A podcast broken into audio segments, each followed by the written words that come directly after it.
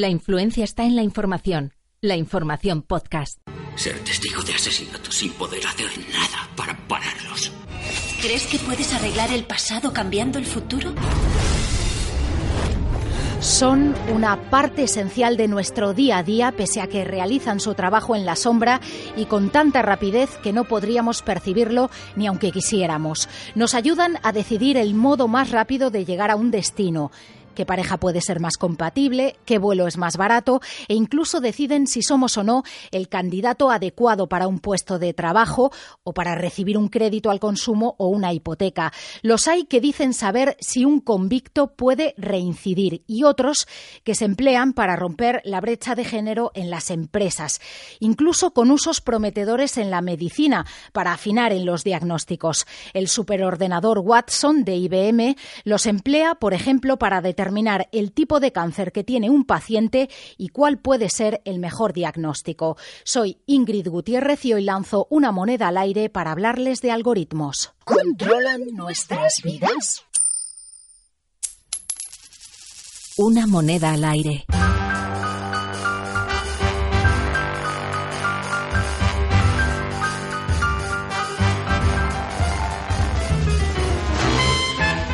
La realidad, como casi siempre, supera la ficción. Desde hace unos años hay jueces en Estados Unidos que emplean el programa Compass, que revisa más de un centenar de parámetros de un sujeto, sujeto que ya ha sido condenado previamente por algún delito, para determinar si puede reincidir. El sistema, comercializado por la empresa North Point, ha dado muestras de que no es infalible, pero con él se ha revisado el historial ya de más de un millón de convictos. Sin embargo, no hace falta ir tan lejos para comprobar hasta qué punto los algoritmos se han colado en nuestras vidas. Cada día generamos millones de datos a través de nuestros dispositivos electrónicos, en los que llevamos prácticamente toda nuestra vida. Estos datos sirven para categorizarnos, clasificarnos y para entendernos mejor con el fin de predecir nuestros gustos, deseos, nuestros movimientos y todo eso en milésimas de segundo. Pero los algoritmos no solo ofrecen un lado oscuro, hay todo un campo de aplicación en la tecnología, la medicina, el transporte, que ha revolucionado nuestras vidas desde lo más cotidiano. Todo depende de su uso, pero también de si son neutrales o se han creado con algún tipo de sesgo negativo o positivo. En esta moneda al aire queremos indagar en esos algoritmos y el Big Data, en su uso, en los problemas éticos o jurídicos que generan, en su potencial. Y para ello vamos a hablar con un matemático, con un jurista, con una empresa que procesa datos y vamos a explorar también su uso cada vez más extendido en ámbitos como el de la inversión.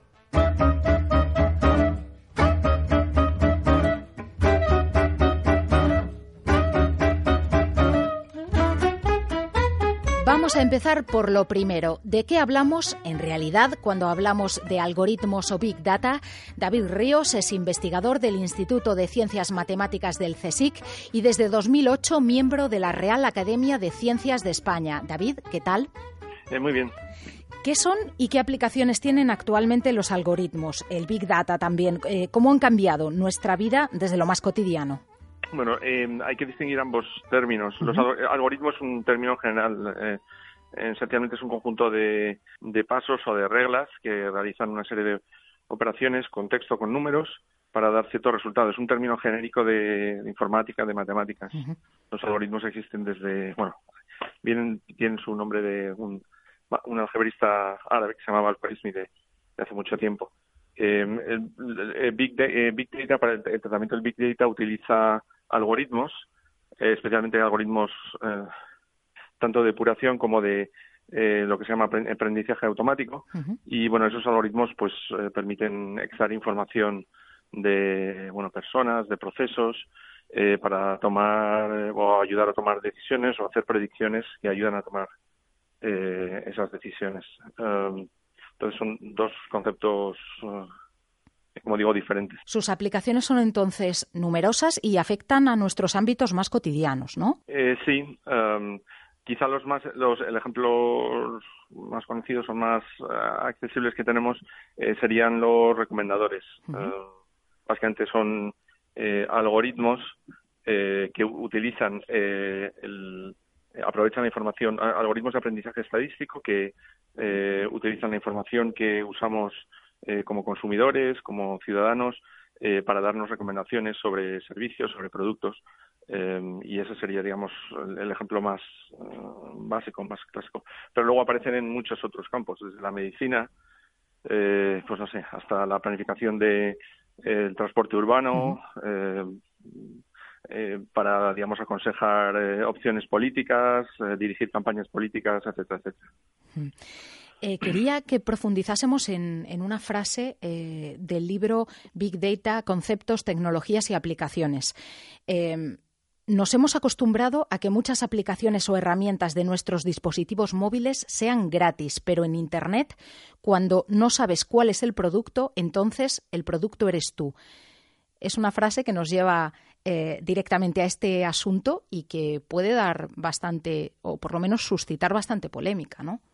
Eh, sí, em, como digo, usamos correo electrónico gratis. Antes teníamos un GPS, pero usamos, eh, pues por ejemplo, Google Maps o, productos similares y que creemos que son gratis, ¿vale?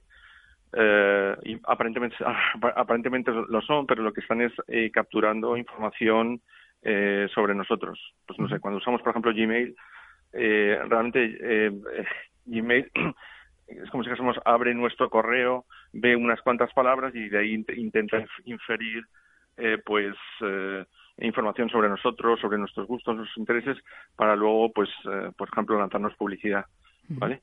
Eh, y eso ocurre, bueno, prácticamente en todos los servicios que consideramos como, como gratis. Eh, al final del día lo que hacen es capturar información sobre nosotros para, pues, usos varios, desde, pues, venderlos a otras, a otras organizaciones o pasarlos a otras organizaciones, eh, decir que, no, que realmente nada, nada es gratis. Estamos hasta cierto punto desprotegidos porque es muy difícil también eh, poder contrarrestar esta eh, acumulación de, de, información ¿no? por parte de las grandes compañías. Sí, en, en, gran medida sí. Además, que lo hacemos muchas veces.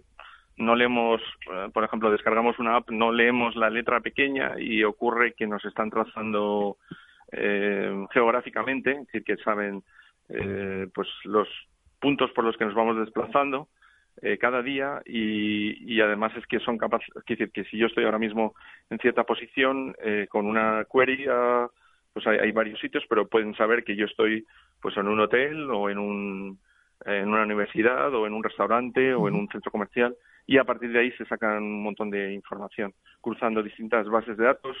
Digamos que estamos muy muy trazados y muy muy localizados, muy, muy perfilados.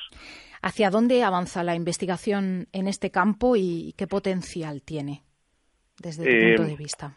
Bueno, hay una hay un hay un gran potencial para hacer el bien, buenas cosas, para planificar mejor, eh, pero también hay una serie de riesgos, eh, algunos de los cuales ya los he mencionado. Yo diría que los hay dos campos eh, o dos problemas especialmente importantes. Eh, uno es integrar propiamente esos algoritmos estos en, sistemas de toma de decisiones, ese sería un, problema eh, fundamental. Em, y luego hay otro problema importante, es que em, estos algoritmos son atacables, ¿vale? Es decir, que pueden, en su operativa, digamos que podemos contaminarlos, podemos mandar imágenes ligeramente modificadas para que, digamos, eh, se reconozcan distintas, eh, eh, digamos, engañar a esos algoritmos. Entonces es necesario construir algoritmos más seguros. es, un, es un campo ahora bastante, bastante importante. Dotar de seguridad dotar de robustez a esos, a esos algoritmos para que no sean hackeables. podemos imaginar, por ejemplo, los algoritmos que van por debajo de un eh, coche auto, eh, un coche autónomo, ¿vale? Podríamos cambiarlos ligeramente con, con datos, eh, perturbar y, pues, y, producir y convertir esos coches, por ejemplo, en, en armas, en armas, eh, en armas. Entonces hay, hay, que hacer esos algoritmos más seguros. Y luego, bueno, pues hay otras eh, cuestiones mucho más técnicas, de, muy importantes, pero bueno, eh, son que ya entran en el campo un poco más. Pero digamos que esas serían las dos, las dos los dos, dos campos principales, muy importantes. De acuerdo, nos quedamos con esas dos ideas, con utilizarlos con todo el potencial que tienen para el desarrollo y para hacer el bien, como decías, y evitar las brechas de seguridad. David Ríos, investigador del Instituto de Ciencias Matemáticas del CSIC, muchas gracias por tu tiempo y por tus explicaciones y un saludo. A vosotros. Si la mayoría de las veces la economía te suena a chino cantonés, entra en lainformación.com. Nosotros te la explicamos. ¿Son los algoritmos neutrales o tienen sesgo? ¿La velocidad que imprimen a la toma de decisiones se traduce en más desigualdad? ¿Estamos controlados por quienes a su vez controlan los algoritmos? Desde el punto de vista de la ética y del jurídico, las dudas son enormes. Hemos querido trasladárselas a uno de nuestros expertos de cabecera. Borja Suara es profesor, abogado, consultor y experto en derecho digital. Mucha gente tiene miedo a los algoritmos, pero los algoritmos hace mucho que están aquí, porque un algoritmo no es más que un procedimiento con distintos pasos. Por ejemplo, una receta de cocina o un procedimiento administrativo. Lo único que ha cambiado es que ahora los algoritmos los ejecutan las máquinas y están especialmente diseñados para que se puedan hacer por un procesamiento mucho más rápido y masivo. Pero el problema no está en las máquinas ni en los algoritmos. El problema está en las personas que han diseñado esos algoritmos que luego se introducen en las máquinas como instrucciones. Con lo cual, los aspectos éticos y jurídicos no hay que verlos en las máquinas, no hay que tener miedo a las máquinas o a los algoritmos. Hay que tenerle miedo a la naturaleza humana que puede diseñar mal unos algoritmos en los dos sentidos, mal como incorrecto y mal como maldad. Por lo tanto, lo que hay que vigilar es que no haya un diseño de algoritmos con sesgos que discriminen injustamente a las personas en la toma de decisiones. ¿Y cuál es el punto de vista de quienes recopilan nuestros datos y los tratan? Ocelot es una startup de las denominadas Deep Tech, de tecnología avanzada o profunda, que hace análisis de datos en tiempo real para resolver problemas de negocio a empresas del sector financiero, retail, inmobiliario. Entre sus clientes se encuentran grandes empresas que son muy activas en el manejo de datos, como por ejemplo el Santander, Cofidis, Creditea, Carrefour. La portavoz del equipo legal de Ocelot, Eva Verdejo, nos cuenta en qué consiste su negocio, cómo analizan los datos, de qué tipo son y con qué objetivo. Somos una compañía española Deep Tech fundada en 2016 especializada en la obtención de datos e información en tiempo real para resolver las necesidades de empresas e impactar directamente en la cuenta de resultados de nuestros clientes. Hemos desarrollado algoritmos que utilizan técnicas matemáticas de última generación con los que obtenemos datos desestructurados y mediante nuestros procesos de inteligencia los transformamos a información de valor en tiempo real. Preferimos referirnos a soluciones Smart Data y Smart Analytics. Con estas soluciones analizamos la calidad del dato y, la, y la mejora, ofreciendo modelos predictivos únicos que anticipan el posible fraude, la mora, entre otros. En definitiva, nuestros clientes llevan a cabo un uso transparente y correcto del dato. Ante las dudas que el tratamiento y almacenamiento de datos genera, ¿Estamos realmente siendo controlados a través de nuestros datos? ¿Hay un verdadero comercio entre las grandes empresas? Desde Ocelot creemos que los usuarios son más conscientes del tratamiento de sus datos por parte de las empresas, así como de su valor para estas, exigiendo tener un mayor control sobre los mismos. Por eso el usuario está dispuesto a compartir su información personal a cambio de recibir una mejora de los servicios o bien una mayor transparencia en el tratamiento de sus datos. La tecnología avanza a pasos agigantados y el marco regulatorio debería crecer a la par, aunque a veces no sea así.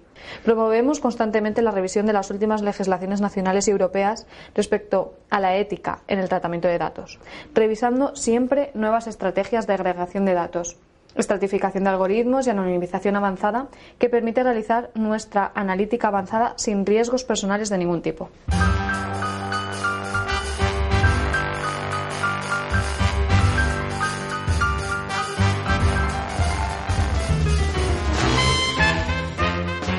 Hemos escuchado que la subjetividad no existe ni siquiera para las máquinas. Los algoritmos pueden ser neutrales o no dependiendo de quién los ha programado y con qué fin.